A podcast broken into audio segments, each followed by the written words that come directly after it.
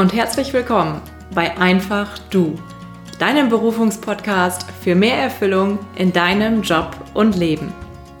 Mein Name ist Ilka Bricker und ich freue mich total, dass du heute hier dabei bist. Heute habe ich mal wieder einen super inspirierenden Interviewgast hier und zwar spreche ich mit Benjamin Gatbersen, einer der Gründer der New Work Academy. Und Benjamin hat sehr, sehr viel Erfahrung in der Arbeit mit Teams und Unternehmen. Und daher gibt es heute wirklich mal eine etwas andere Perspektive, die aber auch für dich spannend ist, wenn du dein Unternehmen am liebsten verlassen möchtest. Oder vielleicht ist es auch gerade und besonders dann für dich interessant. Bevor wir jetzt aber einsteigen, lade ich dich ganz, ganz herzlich ein zu meinem kostenlosen Online-Workshop, in dem ich meine drei größten Geheimnisse mit dir teile, wie ich meine Berufung gefunden habe und wie diese auch dir helfen, deine Berufung zu entdecken. Und nachdem mir der Workshop Ende Dezember, den ich gegeben habe, schon so viel Spaß gemacht hat und ich so viele Rückmeldungen bekommen habe, kam mir die Idee für diesen weiteren Workshop. Und Dabei wird es unter anderem um deine Glaubenssätze gehen und wirklich um ein radikal neues Weltbild. Und ich werde dir Input geben auf der einen Seite, du wirst aber auch konkrete Übungen von mir an die Hand bekommen. Und wir werden gemeinsam meditieren. Und ich freue mich schon so, so sehr auf diesen Workshop mit dir.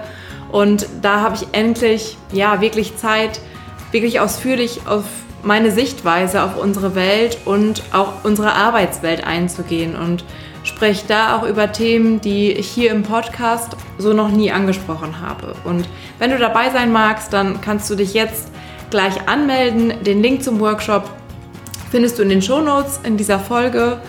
Und ja, jetzt starten wir aber erstmal mit dem Inhalt dieser neuen Podcast-Folge, mit dem Interview. Und vorab, die Folge ist in zwei Teile aufgeteilt.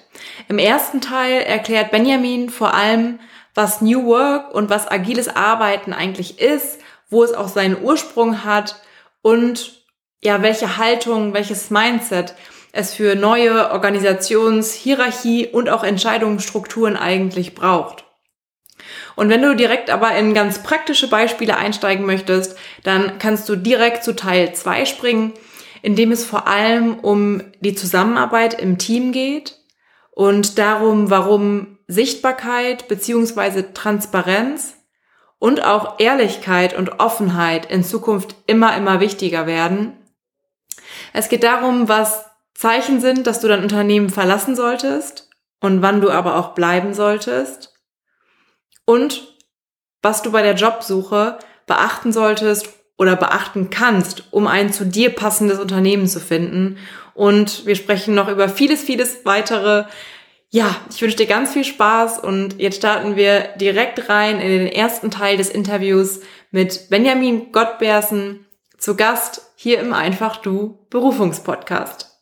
Ganz viel Spaß. Genau, Benjamin, so schön, dass du da bist. Erstmal herzlich willkommen hier im Podcast. Hallo, liebe Ilka, danke, dass ich hier sein kann. Ja, ich freue mich total auf unser Gespräch und ähm, New Work, agiles Arbeiten, das ist ja so in aller Munde, beziehungsweise vielleicht auch nur in unserer Bubble. Ähm, bei mir ist es so, dass ich zum ersten Mal in äh, meinem Masterstudium in Lean Management äh, damit in Kontakt gekommen bin, auch agiles Arbeiten. Ähm, Thema New Work dann in der Wirtschaftsförderung, ähm, als ich da eben verschiedenste Unternehmen wirklich kennengelernt habe. Ähm, aber wenn jetzt jemand zuhört, der vielleicht da noch gar nicht so in Kontakt mit war und noch keine Berührung mit den Themen New Work, ähm, agiles Arbeiten hatte, Kannst du uns einmal erklären, wie du für dich New Work und agiles Arbeiten so im Kern verstehst? Ja, sehr gerne. Ähm, das ist ja so, dass in der Praxis die Begrifflichkeiten New Work und agiles Arbeiten häufig miteinander verwendet werden oder in Verbindung miteinander stehen. Dabei haben die ja gar nicht unbedingt denselbe, dieselbe Ausgangsposition oder denselben Ausgangspunkt. Und ähm, manche Missverständnisse oder unsere Erfahrungen ähm, kommen da auch manche Missverständnisse her. genau, das Thema agiles Arbeiten kommt ja vor allen Dingen ähm, aus dem Bedürfnis, äh, die Art der Zusammenarbeit effektiver zu gestalten. Ähm, das kommt vor allen Dingen aus der Softwareentwicklung aus den 90er Jahren. Das hat sich entwickelt und der Begriff wurde dann geprägt äh, 2001, als das sogenannte Manifest für agile Softwareentwicklung ähm, geschrieben wurde. Und das Thema New Work ähm, ist ja sogar noch ein bisschen älter. Das kommt ja aus den späten 70ern, frühen 80ern. Der Begriff wurde geprägt von Friedhof Bergmann, ähm, als er sich mit, ähm, mit der Situation ähm, ähm in Flint, Michigan auseinandergesetzt hat, als viele Menschen gleichzeitig entlassen wurden mhm. und praktisch ähm, für diese Menschen im Auftrag der, der Autoindustrie, für diese Menschen ein Programm aufgesetzt hat, um eben äh, mit diesem Massenentlassungsprogramm umzugehen und diese Menschen aufzufangen. Und er hat damals, äh, wie gesagt, von einem ganz anderen Winkel an das Thema, über das Thema gesprochen, nämlich ähm, er hat darüber nachgedacht, wie kann man diesen Menschen unterstützen, ähm, halt ihren Sinn im Leben zu finden. Und er hat mhm. damals ähm, eben New Work als Begriff genommen für ähm, diese neue Arbeit, die diese Menschen finden sollen. Ähm, hat damals da ähm, eben äh, daran gearbeitet, die Menschen einzeln zu coachen, um, um das, was er genannt hat, die Armut der Begierde ähm, ähm, praktisch zu bearbeiten, damit diese Menschen eben ihre das finden können, was sie wirklich, wirklich tun wollen. Und ähm, deshalb ist es so spannend, dass heute diese Begrifflichkeiten gerade, ja, gerade im Arbeitsalltag ähm, ganz, ganz manchmal unspezifisch und vermischt verwendet werden, weil das eben aus unterschiedlichen Regionen kommt und eben ähm, deshalb auch ähm, zumindest in den Ursprüngen unterschiedliche ähm, Ausrichtungen hatte. Mhm. Super spannend. Und ähm, was würdest du sagen, muss sich so im Kern verändern in unserer Arbeitswelt? Jetzt mal bezogen, ist das zum Beispiel auf der einen Seite der Sinn, ähm, den der quasi Begründer oder wie soll ich es nennen, ähm, der, der New Work geformt hat oder auch das agile Arbeiten. Jetzt haben wir zwei, zwei große Themenbereiche. Ähm, aber was sind da Aspekte, die sich aus deiner Sicht verändern müssen und verändern werden? Ja, ich kann da jetzt gar nicht sagen, was sich verändern muss, aber die Erfahrung zeigt, also diese Bewegungen oder diese ähm, Philosophien äh, kommen ja vor, ähm, landen ja beide bei einem ähnlichen Punkt. Du hast gerade den, das Sprichwort Sinn angesprochen. Ne? Bei Friedhof Bergmann war das ja sehr explizit. Äh, beim agilen Arbeiten ist es aber auch ähm, implizit mit drin und da treffen sich diese beiden ähm, ich nenne es jetzt mal Bewegungen auch, ähm, weil einfach die Tatsache ist, dass ähm, wir mehr in unserer Stärke sind, wenn wir halt näher an dem sind, was wir als sinnvoll erachten. Mhm. Und ähm, das kann ich zum Beispiel auch für mich selbst sagen, weil ich, ich habe als Projektmanager im Konzern angefangen zu arbeiten und ähm, das hat sich alles für mich halt nicht so spannend angefühlt. Ähm, Entscheidungen haben ewig gebraucht und wenn sie dann getroffen wurden, waren sie teilweise schon wieder überholt und bin dann eher zufällig in einem kleinen ähm, Unternehmen gelandet, was mit Scrum arbeitet. Scrum ist ein Rahmenwerk, was häufig im Umfeld von agilem Arbeiten angewendet wird. Und in dem Kontext war ich halt plötzlich viel näher an, an allem dran, viel mehr an den Kunden. Ich, hab, ich hatte damals die Rolle, dass ich mit den Kunden gesprochen habe, gefragt habe, was sie brauchen. Es war ein Softwareentwicklungs-Startup, ähm, wie gesagt, sehr klein. Ich habe also mit den Kunden gesprochen und dann ähm, mit den Entwicklern und wir haben dann versucht, das umzusetzen, was die Kunden brauchen. Und dann kam halt relativ schnell Feedback. Das Ganze hat sich viel mehr, viel sinnvoller angefühlt. Und ähm, ich bin praktisch von dem Winkel dann dann gekommen, dass es sich ja viel besser anfühlt, wenn das, was ich in meinem Arbeitsalltag tue, tatsächlich auch eine Auswirkung hat für die Menschen, für die ich es tue. Mhm. Und vor dem Hintergrund würde ich denken, dass ähm, oder beziehungsweise deshalb unterstütze ich ja auch Unternehmen ähm, bei diesem Prozess, weil ich halt das Gefühl habe, wenn wir Arbeitsprozesse so entwickeln, dass die Menschen, die in diesen Arbeitsprozessen sind, wirklich halt das Gefühl haben, das, was sie tun, hat äh, Mehrwert oder hat eine Bedeutung, dass dann ultimativ alle profitieren. Also sowohl ähm, die Menschen, die Arbeit tun, als auch die Menschen, die von den Ergebnissen der Arbeit profitieren sollen. Also häufig Kunden, aber nicht immer, ne, deshalb ein bisschen allgemeiner gesprochen. Ähm, und in dem Sinne auch ähm, im Endeffekt die Shareholder, wenn man das wirklich mal so überspitzt sagen will. Ähm, weil wenn wir ähm, in einer Welt arbeiten, in der alle gemeinsam, also in der das für alle Sinn macht, dann ähm, haben wir praktisch viel weniger Reibungsverluste. Und deshalb ist es mir ein großes Anliegen, Menschen dabei zu unterstützen, ähm, so zu arbeiten, weil für mich das halt ähm, eine totale Veränderung in der Art und Weise war, ähm, bedeutet hat, wie ich Arbeit wahrgenommen habe und ähm, wie ich auch ähm, ja, meine Arbeit schätze. Ja. Mhm. Verstehe ich das richtig, dass so der, das agile Arbeiten dazu geführt hat, dass jetzt in, in deinem Fall du mehr Sinn gefühlt hast für das und mehr Selbstwirksamkeit so auch in dem, was du getan hast? Genau, mehr Selbstwirksamkeit ist ein guter, gutes Stichwort. Ja, spannend. Ich sehe darin so sehr ähm, den Vergleich, weil ich komme auch aus Konzernen, habe viel in Konzernen gearbeitet und mein Mann wiederum arbeitet jetzt gerade auch in einem Softwareunternehmen und ist genauso wie du damals es warst an der Schnittstelle zwischen Kunden und ähm, Entwicklung und erzählt immer auch, wie wie schnell das geht und dass er gar keine Zeit hat. Ich habe dann immer über genau, das hat gedauert und gedauert und gedauert und bei ihm, der muss zack zack zack seine Entscheidungen treffen, kann die auch selbst treffen, was natürlich auch äh, dann mehr Freude oder den meisten Menschen mehr Freude ähm, ja bei der Arbeit bringt. Total spannend. Ja. Ähm, was sind weitere Aspekte? Ähm, dieses ja agile Arbeiten hattest du beschrieben, dieser Sinnaspekt, dass die Menschen wirklich fühlen, ähm, ich trage zu was bei, wo ich einen Sinn drin sehe. Ähm, welche weiteren Aspekte gibt es, die so wichtig wichtig sind in dem Zusammenhang? Ja, beim agilen Arbeiten, du hast es gerade auch schon angesprochen, beim agilen Arbeiten ähm, geht es ultimativ ja darum, ähm, deshalb wurde die Begrifflichkeit auch gewählt, ähm, ja schnell auf Veränderungen reagieren zu können. Das heißt, ähm, gerade wenn ich jetzt als ähm, Agile Coach ähm, unterwegs bin und äh, Menschen, Teams, Unternehmen unterstütze, also ich bin auf ganz unterschiedlichen Ebenen unterwegs, ähm, ist es, sehe ich das als mein, meine Aufgabe, immer die Menschen dabei zu unterstützen, ihre Prozesse, ihre Strukturen so zu entwickeln, dass sie halt genau diese Agilität integrieren können. Das heißt, dass sie in ihrem Alltag die Entscheidungen so treffen können, dass sie ähm, möglichst schnell auf Veränderungen reagieren können. Und das hat halt ganz viel mit ähm, Mindset zu tun, also ähm, und ganz viel mit Strukturen. Ähm, wie wird Hierarchie gelebt in einem Unternehmen? Wie werden, wie wird, werden Arbeitsprozesse organisiert? Ähm, eine ganz große Rolle spielt ähm, Sichtbarkeit, ähm, auch, also auch ähm, Transparenz.